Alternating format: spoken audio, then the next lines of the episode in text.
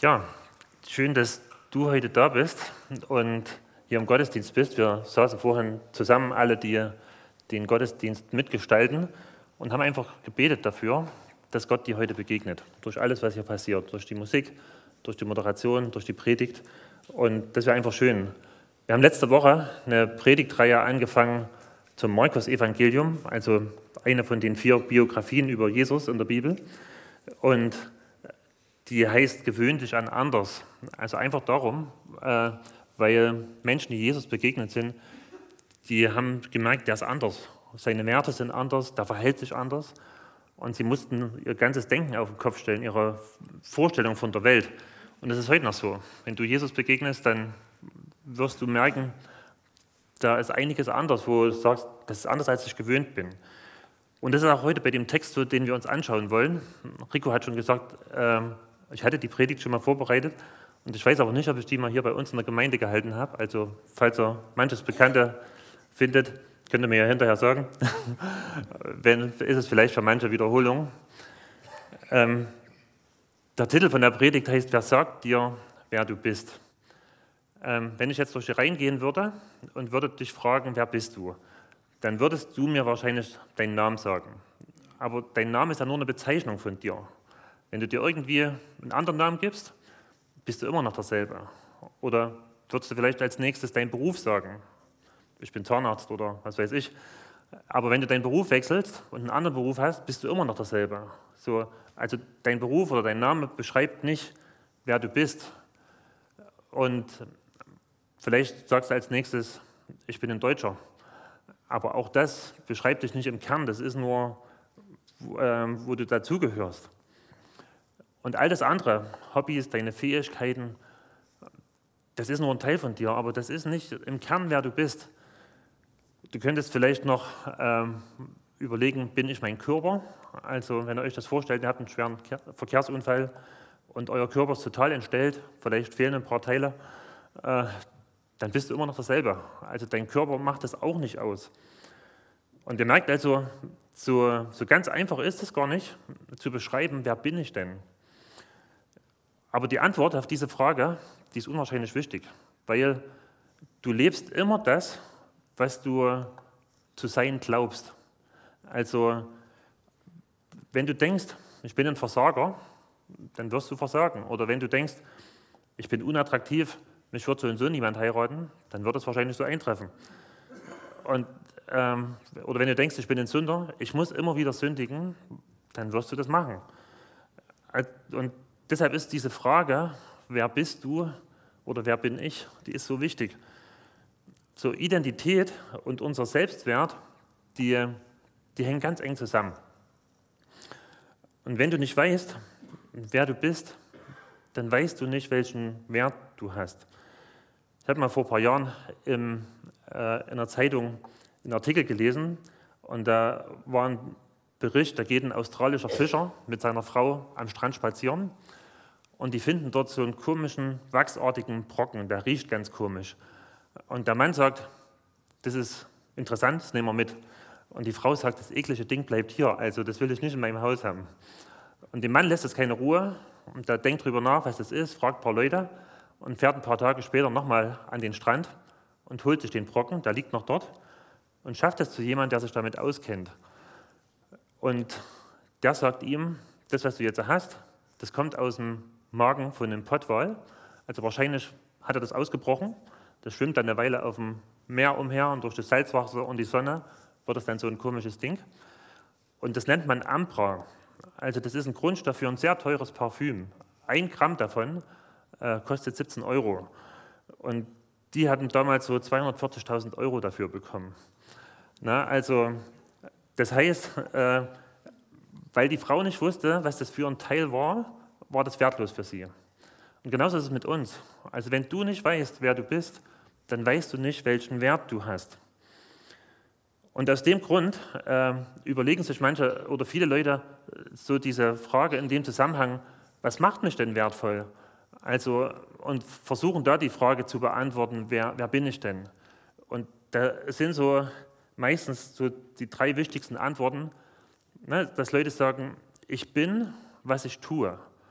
Und, und das bestimmt meinen Selbstwert. Und das geht schon ganz früh los in der Schule. Ne? Also, ähm, also ich definiere mich über meine Leistung. Ich habe mal hier so, eine, ähm, so ein Diagramm ne, mit Selbstwert und Zeit. Und das geht so ungefähr in der Mitte, Mitte los mit diesem äh, Selbstwert. So, ich fühle mich so lala. Und dann bist du in der Schule, schreibst eine Arbeit und kriegst eine Eins. Und auf einmal denkst du, ich bin richtig toll und fühlst dich gut. Zwei Tage später schreibst du vielleicht eine 5 und dann fühlst du dich richtig mies. Und dann geht es immer so auf und ab, immer so weiter, je nachdem, was du für eine Leistung bringst. Ne? Das kann auf Arbeit sein, dass du sagst, ich habe eine gute Arbeit abgeliefert, äh, kriege genügend Geld, fühle ich mich gut. Wenn ich entlassen werde, fühle ich mich schlecht. Oder bist, hast, bist begabt, hast eine gute Stimme, kannst gut singen. Und solange das funktioniert, fühlst du dich gut. Und stell dir vor, du verlierst deine Stimme durch irgendwas. Dann funktioniert das nicht mehr und du denkst vielleicht, jetzt habe ich keinen Wert mehr. Eine andere Sache ist, äh, worüber sich Leute definieren, ich bin das, was andere über mich sagen. Und hier genauso wieder das gleiche Prinzip. Ne? Wenn Leute gut über mich reden, fühle ich mich gut. Wenn Leute schlecht über mich reden, dann fühle ich mich mies. Und so, das geht ständig auf und ab. Und aus dem Grund machen wir manchmal ganz komische Dinge, weil wir wollen, dass Leute gut über uns denken. Also Jugendliche, die ziehen dann das Gleiche an wie ihre äh, Freunde, weil sie ankommen wollen in der Gruppe oder hören die gleiche Musik oder reden genauso. Hans-Peter Reuer hat das mal in einer Predigt erzählt, dass in dem Dorf in Österreich, wo er war, dann galt man halt dann als ein guter Bauer, wenn man frühzeitig aufgestanden ist. Und das hat man gesehen, äh, konnte man schon von Weitem sehen, in welchen Bauernhöfen Licht gebrannt hat. Und da sind manche früh um vier aufgestanden, sind in den Stall gegangen, haben das Licht eingeschalten und haben sich nochmal ins Bett gelegt. ne, einfach weil sie wollten, äh, dass Leute gut über sie denken. Ne? Oder ihr kennt ja wahrscheinlich diesen Spruch, wegen Delight. Ne? Also man macht das, man wird das vielleicht selber nicht machen, aber damit die Leute nicht schlecht von uns denken. Und noch ein drittes, was Leute, äh, wie sie ihren Wert definieren, ist, ich bin das, was ich habe. Ja, das kann ja sehr unterschiedlich aussehen. Also das kann mein Besitz sein, was ich habe, aber es kann alles andere sein. Zum Beispiel meine Familie, da bin ich stolz drauf, dass ich eine gute Familie habe und das bestimmt meinen Wert. Oder meine schöne Wohnung, mein schöner Vorgarten oder was auch immer. Oder meine Schönheit. Ich habe mal ähm, Krankenpfleger gelernt und kann mich noch daran erinnern, da auf der einen Station unter Ausbildung, da war eine Krankenschwester, die war außerordentlich hübsch und die wusste das auch. Ähm, und eines Tages im Spätdienst hat mir eine andere Schwester erzählt, dann saß sie dort und hat geheult. Und dann fragt die andere Schwester so, ähm, warum heulst denn du, was ist denn passiert? Dann sagt die, ich bin heute 30 geworden. Also, ne, also, also die wusste, das, über was sie sich definiert hat, ihre Schönheit, das wird nicht mehr besser. Also es geht nur noch bergab. Und das, äh, nein, das, das, kann dir bei allen passieren. Ne? Wenn du dich über dein Auto definierst und stolz drauf bist, ein, ein schönes Auto zu haben und fährst gegen einen Baum, ist das auch traurig halt. Ne? Also vielleicht merkt ihr das, äh, egal, also solange ich nicht weiß, wer ich bin, dann habe ich ständig das Gefühl, ich muss mich beweisen, dass ich wertvoll bin. Also ich lebe ständig aus dem Defizit heraus. Ich muss es den anderen zeigen, ich bin liebenswert, ich bin wertvoll. Und wenn ich nicht, äh, nicht weiß, wer ich bin, dann bin ich anfällig für Manipulationen, äh, für Versuchungen. Also zum Beispiel kann ich dann nicht Nein sagen, weil ich ja will, dass ich bei anderen gut ankomme. Also dann mache ich Überstunden oder arbeite hier in der Gemeinde viel zu viel mit, übernehme mich oder Mädchen lassen sich auf Kerle ein, gehen mit ihnen ins Bett, einfach weil sie geliebt werden wollen und wissen gar nicht, ob die es gut mit ihnen meinen. Oder als Christ, ich habe nicht den Mut, zu den Maßstäben Gottes zu stehen und verstecke mich da lieber, weil ich nicht will, dass andere schlecht über mich reden. Also all das kommt aus dieser Sache heraus, dass ich nicht weiß, wer ich bin. Und ich habe mir überlegt, wie war denn das bei Jesus? Also bei uns sieht es ja immer so aus, ne? Ähm, dieses Auf und Ab.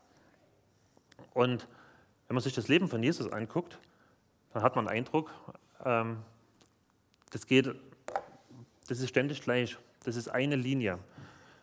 Und dann kann man sich überlegen, Jesus hatte keinen Besitz. Ne? Er muss sich mal für ein Beispiel ein Geldstück beugen, weil er keins hatte. Denn ihm war es völlig egal, wie andere über ihn geredet haben. Also der hat ihnen Sachen an den Kopf gesagt, die, die die verletzt haben oder wo die eingeschnappt waren und gegangen sind. Und das hat ihn nicht gestört. Also er war nicht davon abhängig. Das hat nicht seinen Wert ausgemacht. Und er war auch nicht von seiner Leistung abhängig. Also er konnte Pause machen oder konnte Nein sagen zu Dingen. Und warum war das so bei Jesus? Einfach aus dem Grund, weil er wusste, wer er war. Und jetzt ist die Frage, wie bekomme ich denn heraus, wer ich bin? Oder die Frage von der, von der Folie, äh, vom Titel von der Predigt, wer sagt dir denn, wer du bist? Und im Prinzip ist es genauso wie bei diesem Brocken Ambra. Also es musste jemand sagen, der sich mit dir auskennt. Und der, der sich am besten mit dir auskennt, ist Gott, weil er dich geschaffen hat. Die Bibel beschreibt es, dass Gott uns alle, jeden persönlich, im Leib unserer Mutter geformt hat und wollte, dass wir genauso sind, wie wir sind. Und aus dem Grund weiß Gott, welchen Wert du hast. Da heißt es mal im Psalm 139, also David sagt das als ein Gebet, ne? da sagt er, Herr, du hast mich erforscht und kennst mich ganz genau. Also, also Gott weiß, wer wir sind. Und, und er weiß der Einzige, wer du wirklich bist. Und die Bibel macht das deutlich. Also, ähm, das kann dir kein Mensch sagen, wer du bist. Das kann nur dein Schöpfer. Und jeder Mensch, der hat, hm, egal ob er an Gott glaubt oder nicht, der hat einen unglaublichen Wert in Gottes Augen, einfach weil Gott ihn gemacht hat. Und Gott liebt dich und der, er möchte in eine Beziehung mit dir treten.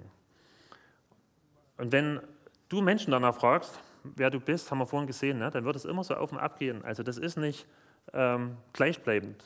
Die ändern ihre Meinung über dich. Aber Gottes Sicht von dir, die bleibt gleich. Also deine Identität in Gottes Augen, die ist gleich. Und aus dem Grund gab es dieses Auf und Ab bei Jesus nicht. Er war völlig unabhängig von den Umständen, von der Meinung von Menschen. Und jetzt wollen wir uns einen Text angucken, wo das deutlich wird, wie Gott über Jesus gedacht hat. Wir wollen einen Abschnitt aus dem Markus-Evangelium lesen. Es gibt ja in der Bibel so vier Berichte über das Leben von Jesus. Und die berichten so unterschiedliche Sachen, manchmal doppelt mit einem anderen äh, Schwerpunkt. Und das Interessante ist, äh, so zwei von diesen Berichten, die, die beschreiben uns was über die Kindheit von Jesus. So bis ungefähr zwei Jahre, was da passiert ist. Dann gibt es einen Bericht, der sagt nochmal was, was Jesus gemacht hat mit zwölf Jahren. Aber dann über seine Jugendzeit und die Zeit dazwischen wissen wir überhaupt nichts aus der Bibel. Also außer, dass Jesus den Beruf seines Vaters gelernt hat, dass er Handwerker war. Und da ist überhaupt nicht aufgefallen. Es war ein ganz normaler jüdischer Mann. Und er hat nichts großartig Besonderes gemacht. Und dann ungefähr mit 35 Jahren, dann tritt Jesus auf einmal in die Öffentlichkeit und fängt an, öffentlich zu reden, Wunder zu tun. Und alle vier Evangelien, also die vier Berichte über Jesus, die haben am Anfang davon eine Begebenheit. Die berichten die alle. Und die ist ganz wichtig. Und das lesen wir jetzt. Da heißt es in, Moment, könnt ihr mal weiterklicken, in Markus 1, Vers 9. In jener Zeit kam auch Jesus aus Nazareth in Galiläa zu Johannes und ließ sich im Jordan von ihm taufen. Das klingt jetzt nicht so sehr besonders spannend, dieser Vers, ne? aber für die, die letzte Woche da waren, da ging es ja um die Verse vorher.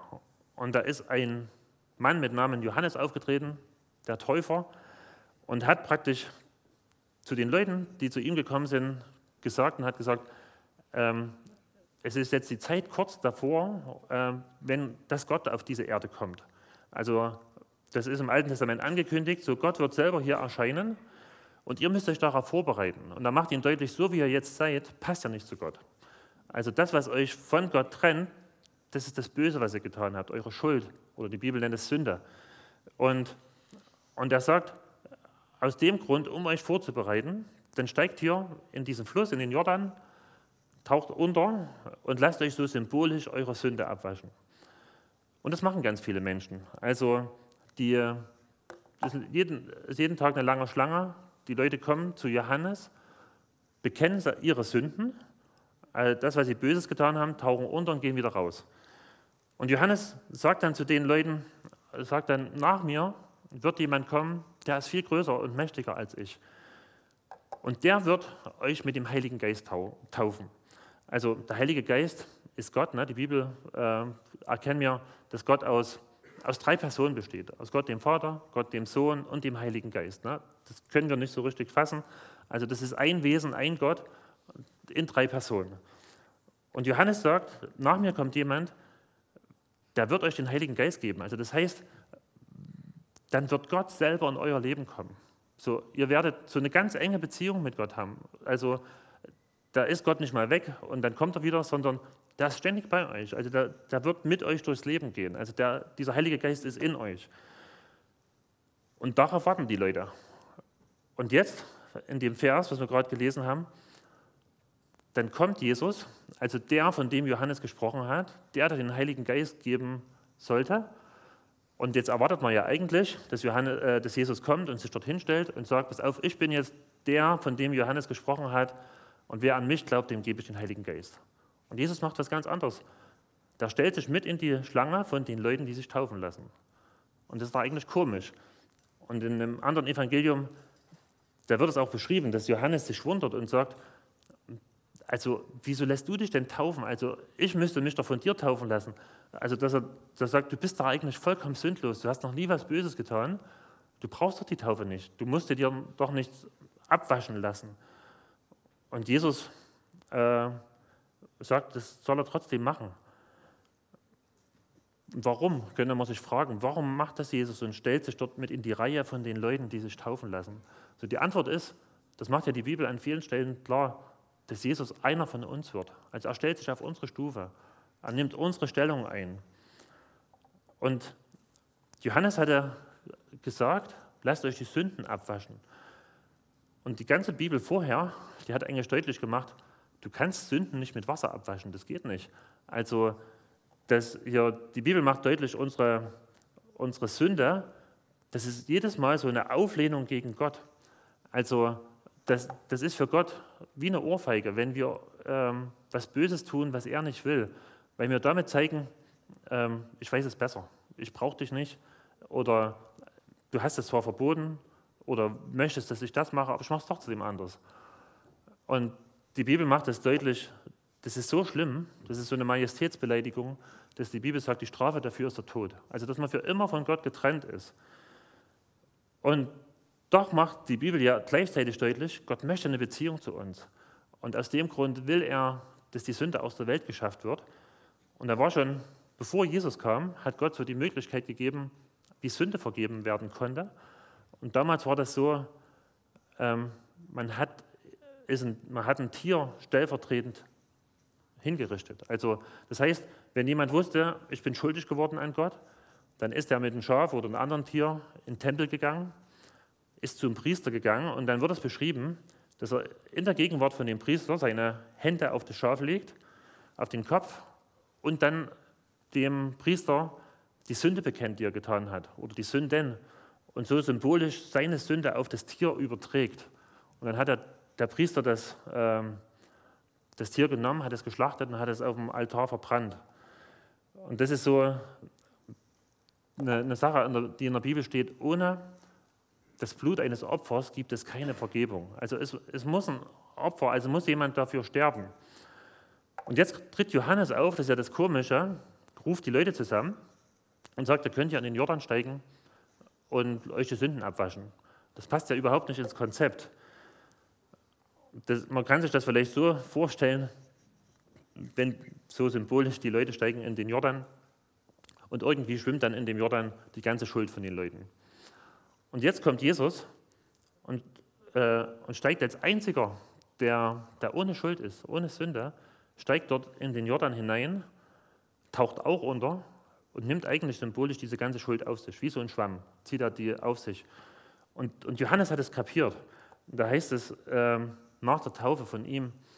Am nächsten Tag kam Jesus zu Johannes. Als dieser ihn kommen sah, rief er, seht, hier ist das Opferlamm Gottes, das die Sünde der ganzen Welt wegnimmt. Also dafür ist Jesus gekommen und deshalb lässt er sich taufen.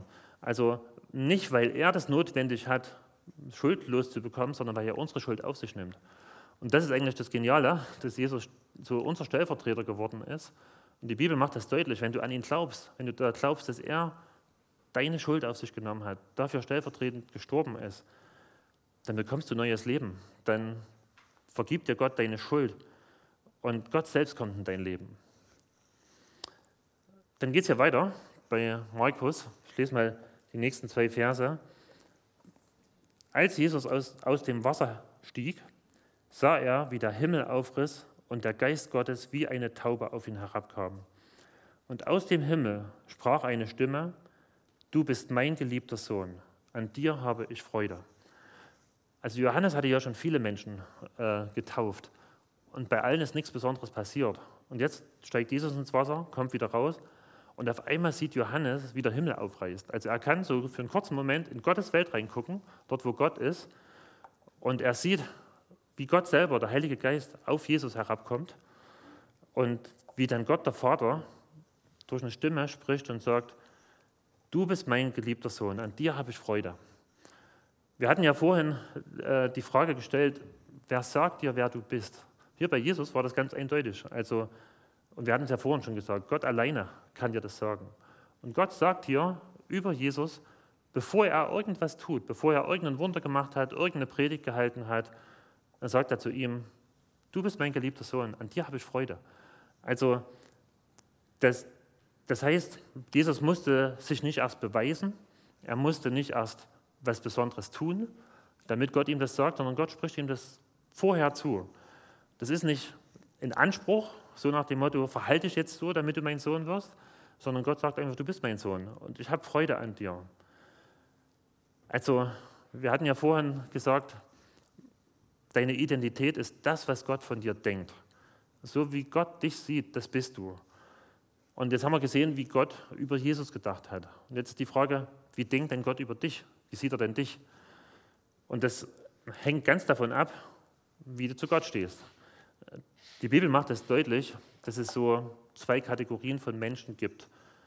Die einen, die sind getrennt von Christus, also ein anderer Name für Jesus, und die anderen, die sind in Christus. Also das heißt, die sind so eine ganz enge Verbindung mit ihm eingegangen, sodass das, was für Jesus gilt, auch für sie gilt. Also vielleicht ein Beispiel, wenn dieses Lesezeichen, wenn du das bist oder ich und diese Bibel Jesus ist, dann heißt halt in Christus, dass wir hier drin sind. Ne? Alles, was mit der Bibel geschieht, das passiert mit dir. Und alles, was umgedreht, was für Jesus gilt, was die Bibel über ihn sagt, das gilt für mich. Und das ist, ähm, das ist eigentlich was ganz Geniales. Wenn du aber nicht zu Jesus gehörst, ähm, dann, dann gilt es halt, was für Jesus gilt, nicht für dich. Ich nenne euch mal ein paar Eigenschaften. Also, wenn du ohne Jesus unterwegs bist, dann bist du ein geliebtes Geschöpf, das hat man vorhin schon, ne? dass, dass Gott jeden Menschen liebt und er will in eine Beziehung mit dir treten. Aber ohne Jesus bist du getrennt von Gott. Also das heißt, du spürst nichts von Gott. Also du, die Bibel nennt es an einer anderen Stelle, du bist geistlich tot und, und leer. Also das heißt, ähm, weil du von Gott getrennt bist, dann, dann erzählen dir vielleicht andere von Gott, aber du kannst dir das gar nicht vorstellen. Du erlebst das nicht, weil, weil Gott nicht in dir wohnt, wie bei Christen. Und aus diesem Grund, also wenn es hier heißt, dass wir geistlich tot sind, dass wir leer sind, dann spürst du in dir so eine, so eine Leere. Und du merkst, du sehnst dich nach was und kannst aber gar nicht beschreiben, warum äh, oder nach was du dich sehnst.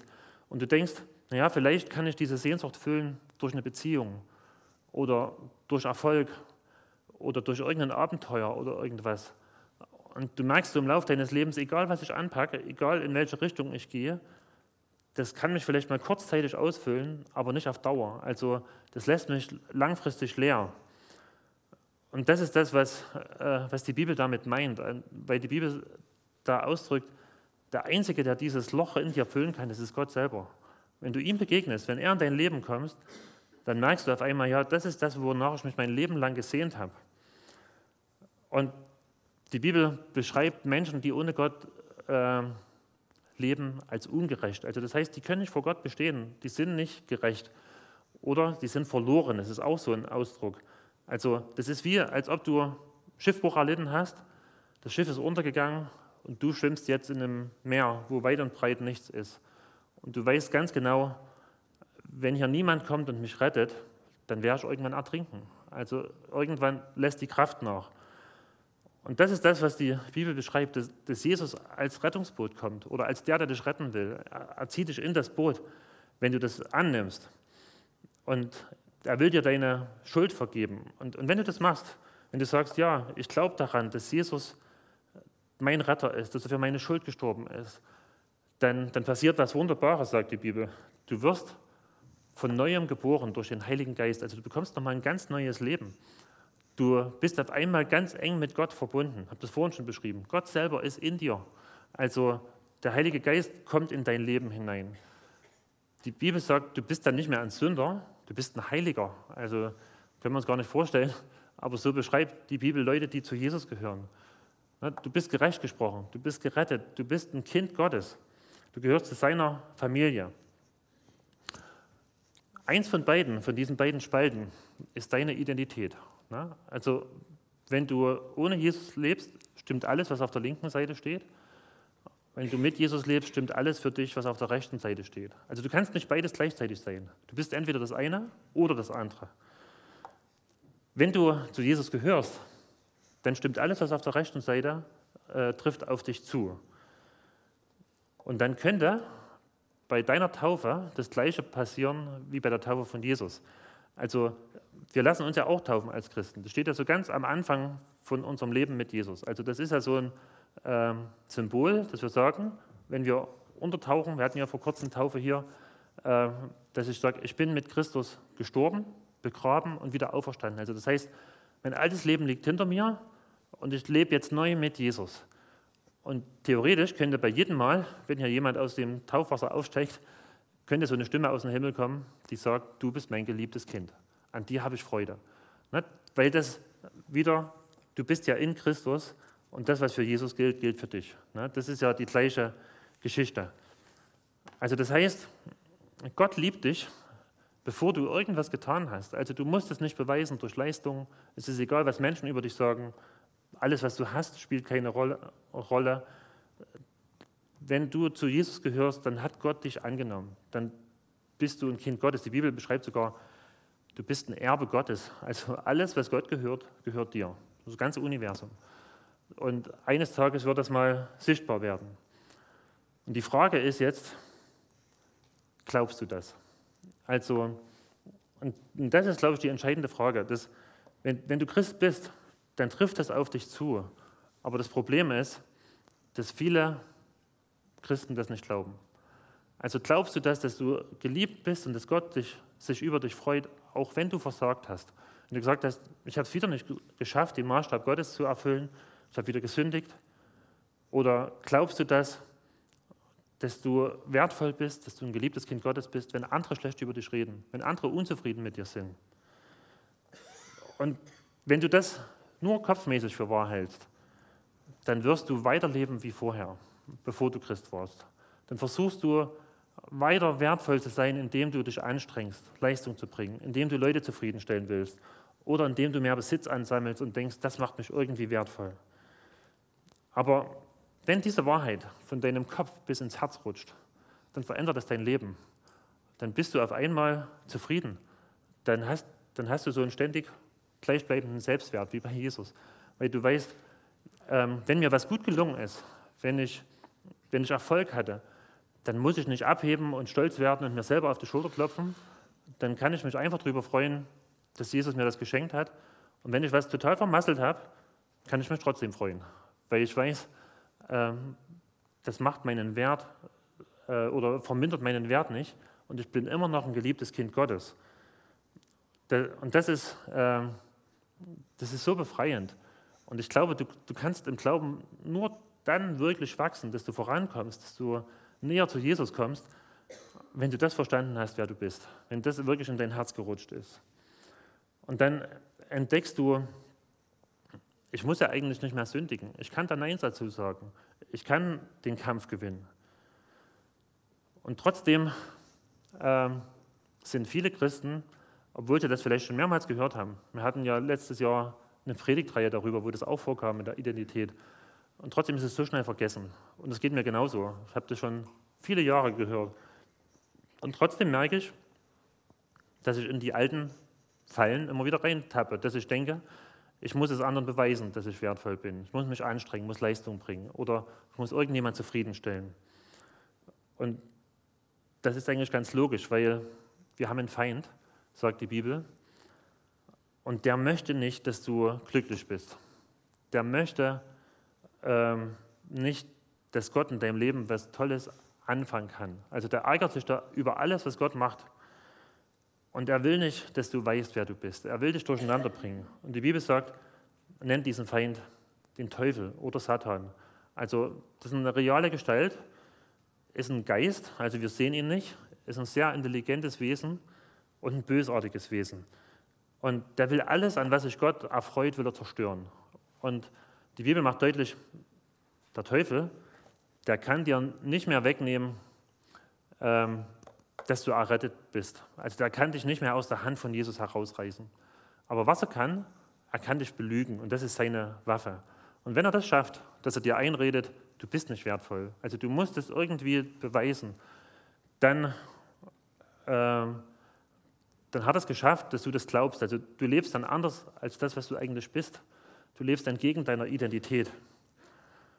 Und, und das ist so Satans Ziel, dass er dich wenigstens kaltstellen kann, dass er dich belügt.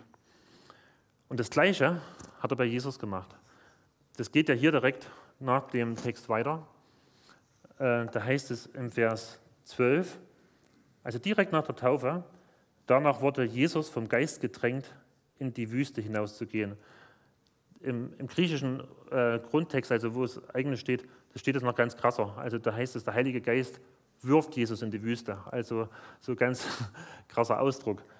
Und dann heißt es hier, dort blieb er 40 Tage und wurde vom Satan versucht. Er war bei den wilden Tieren und die Engel dienten ihm.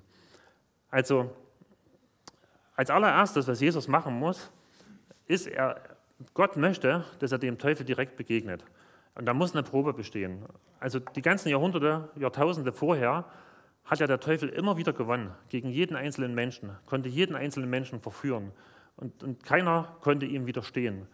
Und jetzt kommt Jesus, der Sohn Gottes, der Mensch geworden ist, auf diese Erde. Und er soll jetzt beweisen, er ist in der Lage, dem Teufel zu widerstehen. Er kann Nein sagen zu seinen Lügen und er durchschaut die.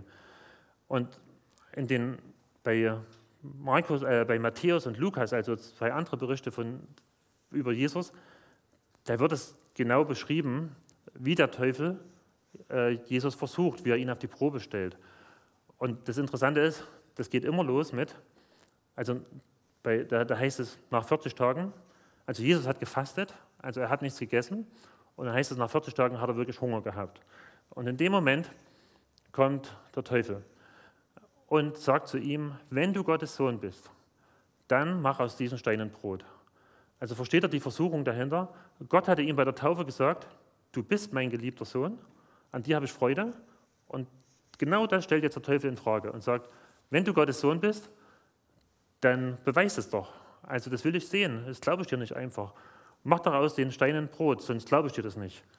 Und Jesus antwortet darauf ähm, und er sagt, der Mensch lebt nicht vom Brot allein, sondern von jedem Wort, was aus dem Mund Gottes kommt. Also das ist ein Zitat aus dem Alten Testament und wo Jesus einfach deutlich macht, ich musste das nicht beweisen. Also ich lebe nicht von dem Brot. Ich kann noch ein Stück länger hungern, weil wovon ich lebe, ist das, was Gott über mich sagt. Darauf beziehe ich mich. Und Gott hat über mich gesagt, dass ich sein geliebtes Kind bin. Und das muss ich dir jetzt nicht beweisen. dann als nächstes führt der Teufel Jesus in den Tempel, also so die, vielleicht nochmal vorher, ne? also der Teufel greift Jesus genau auf diesen Punkten an, die wir vorhin uns angeguckt hatten. Ne? Also er sagt, tu was, leiste was, dann weiß ich, dass du äh, wertvoll bist, dass du der bist, der du denkst. Und jetzt das Zweite, er führt Jesus in den Tempel, so das war die heiligste Stelle vom Judentum, und dort auf die höchste Stelle vom Tempel. Also man hat hier in der Mitte dieses Tempelgebäude und ringsrum so Säulenhallen. Und die hier, die ist am höchsten. Und irgendwo hier äh, stand er mit, mit Jesus. Und dann greift der Teufel zur Bibel. Also er zitiert aus der Bibel, weil Jesus das ja vorhin gemacht hat. Und, und sagt, äh, es steht ja in der Bibel, dass Gott seinen Engeln befohlen hat, dich zu beschützen. Also, dass du nicht mal deinen Fuß an den Stein stoßen kannst. Und sagt, wenn du Gottes Sohn bist, also wieder diese Sache, dann spring jetzt herunter vom Tempel und dann wird man ja sehen, dass du lebst, dass das stimmt, was hier steht. Und die, die Juden damals, da gab es so diese Vorstellung, dass sie gesagt haben, wenn der angekündigte Retter, der Messias kommt, dann wird er hier oben auf dem Dach vom Tempel, wird er sich zu erkennen geben. Und Tem das Tempelgebäude, man sieht das hier so ganz klein, ne? da sind ja ganz viele Leute, immer so kleine Punkte, das war ständig voll mit Leuten, also die dort geopfert haben, die dort gebetet haben oder irgendwas. Also da waren hunderte, tausende Leute immer da. Hätte das Jesus gemacht, wäre er drunter gesprungen. Das hätte einen riesen Auflauf gegeben. Also es hätten ja alle gesehen, der hat es überlebt, dem ist nichts passiert. Und die hätten sofort gemerkt, ja, das ist der Retter, auf den wir warten. Und die hätten ihm zugejubelt. Dahinter steckt wieder diese Lüge. Beweise das, dass du Gottes Sohn bist, indem du Leute dazu bringst, dass sie dich mögen, dass sie, dass sie gut über dich reden. Also, dass du daraus deinen Wert beziehst. Und als letztes heißt es, dass der Teufel ihm alle Reichtümer dieser Welt zeigt und sagt, fall vor mir nieder, bete mich an und dann schenke ich dir das alles. Und Jesus sagt, du sollst den Herrn, deinen Gott, allein anbeten und ihm dienen. Und genau auf diese gleiche Art und Weise wird der Teufel versuchen, dich zu versuchen. Jeden Tag, indem er dir einredet, wenn du Gottes Kind bist, dann müsste doch dein Leben besser aussehen als jetzt. Dann dürftest du nicht mal so viele Fehler machen. Oder wenn du Gottes Kind bist, dann müsste doch dein Leben besser laufen, dass du nicht mehr so viel Unglück hast. Und du könntest dich doch so verhalten, dass Gott dich dann wirklich liebt. Also wenn du dich so verhältst, wie du es jetzt verhältst, da hat Gott keine Freude an dir. Der, der verachtet dich. Und deshalb immer wieder diese, diese Lüge, streng dich an, beweise es, dass du es wert bist, dass Gott dich liebt. Also durch eine Leistung, durch irgendwas. Oder zeigst allen, dass du eine gute Leistung bringen kannst. Auf Arbeit, hier in der Gemeinde, so dass andere äh, stolz auf dich sind oder dich mögen. Und Jesus hat diese Lügen durchschaut. Aus dem einen Grund, weil er die Wahrheit kannte. Und er hat jede einzelne Lüge hat er ein Wort Gottes entgegengesetzt. Und das Gleiche ist bei uns. Ne? Du wirst jeden Tag wirst du mit Lügen bombardiert. Andere Menschen oder Stimmen in deinem Kopf, die dir genau diese Lügen einreden, dass sie sagen, du bist nicht wertvoll, du bist nicht von Gott geliebt. Du musst irgendwas machen, dass Gott dich liebt. Und mach es genauso wie Jesus. Also, wenn du diesen Lügen widerstehen willst, lies in der Bibel. Das ist die Wahrheit. Und das Schöne ist, du kannst die Bibel so unter diesem Blickpunkt lesen, was sagt denn Gott über mich? Wie sieht er mich denn? Und das macht dich äh, immun, sag ich mal, gegen die Lügen des Teufels, dass du äh, dann sagst, ich muss das nicht machen. Ich, ich muss andere Leute nicht zufriedenstellen. Ich muss mich nicht abhackern. Ich glaube das, was Gott über mich sagt. Ein gutes Hilfsmittel ist dieses Lesezeichen. Manche kennen das von euch. Ne, da hat man hier vorne draufstehen, so ganz kurz, Satans Lügen, Gottes Wahrheit, so ein paar Punkte gegenüber. Und dann eine ganze Reihe Bibelstellen, Wer bin ich in Christus? Na, die liegen hier draußen links und rechts auf den Tischen vom Ausgang. Wenn ihr wollt, nehmt euch das mit.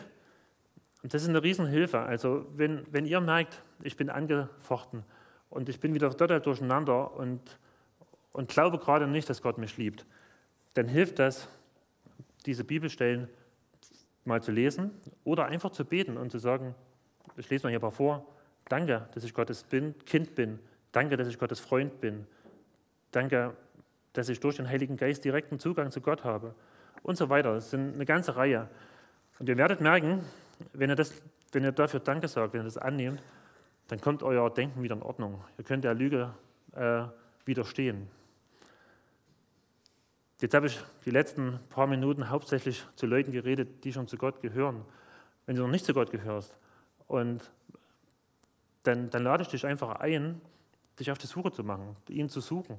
Ähm, weil Gott gesagt hat, wer mich sucht, der wird mich finden. Und das, vielleicht war auch jetzt einiges dabei, wo du gesagt hast, das habe ich überhaupt nicht verstanden, das ging ja über meinen Kopf hinweg. Dann hab doch den Mut, die Leute, die heute auf der Bühne waren, zu fragen oder Leute, wo du weißt, dass sie mit Jesus unterwegs sind.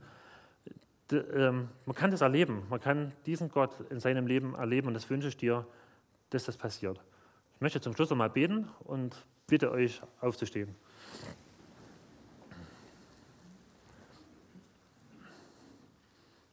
Lieber Vater im Himmel, ich möchte ganz herzlich Danke sagen, dass du gut über uns denkst und dass du dir wünschst, dass jeder Mensch in so eine enge Beziehung zu dir tritt. Herr, wir merken, dass wir ohne dich nicht wissen, wer wir sind, dass wir da verwirrt sind, dass wir an den falschen Stellen suchen. Herr, ich bitte dich darum, dass die, die schon zu dir gehören, dass sie sich noch mehr darüber bewusst werden, wer sie sind, welchen Wert sie haben in dir und dass die, die dich noch nicht kennen, dass sie von dir angesprochen werden, dass du sie zu dir ziehst und dass sie dich finden. Amen.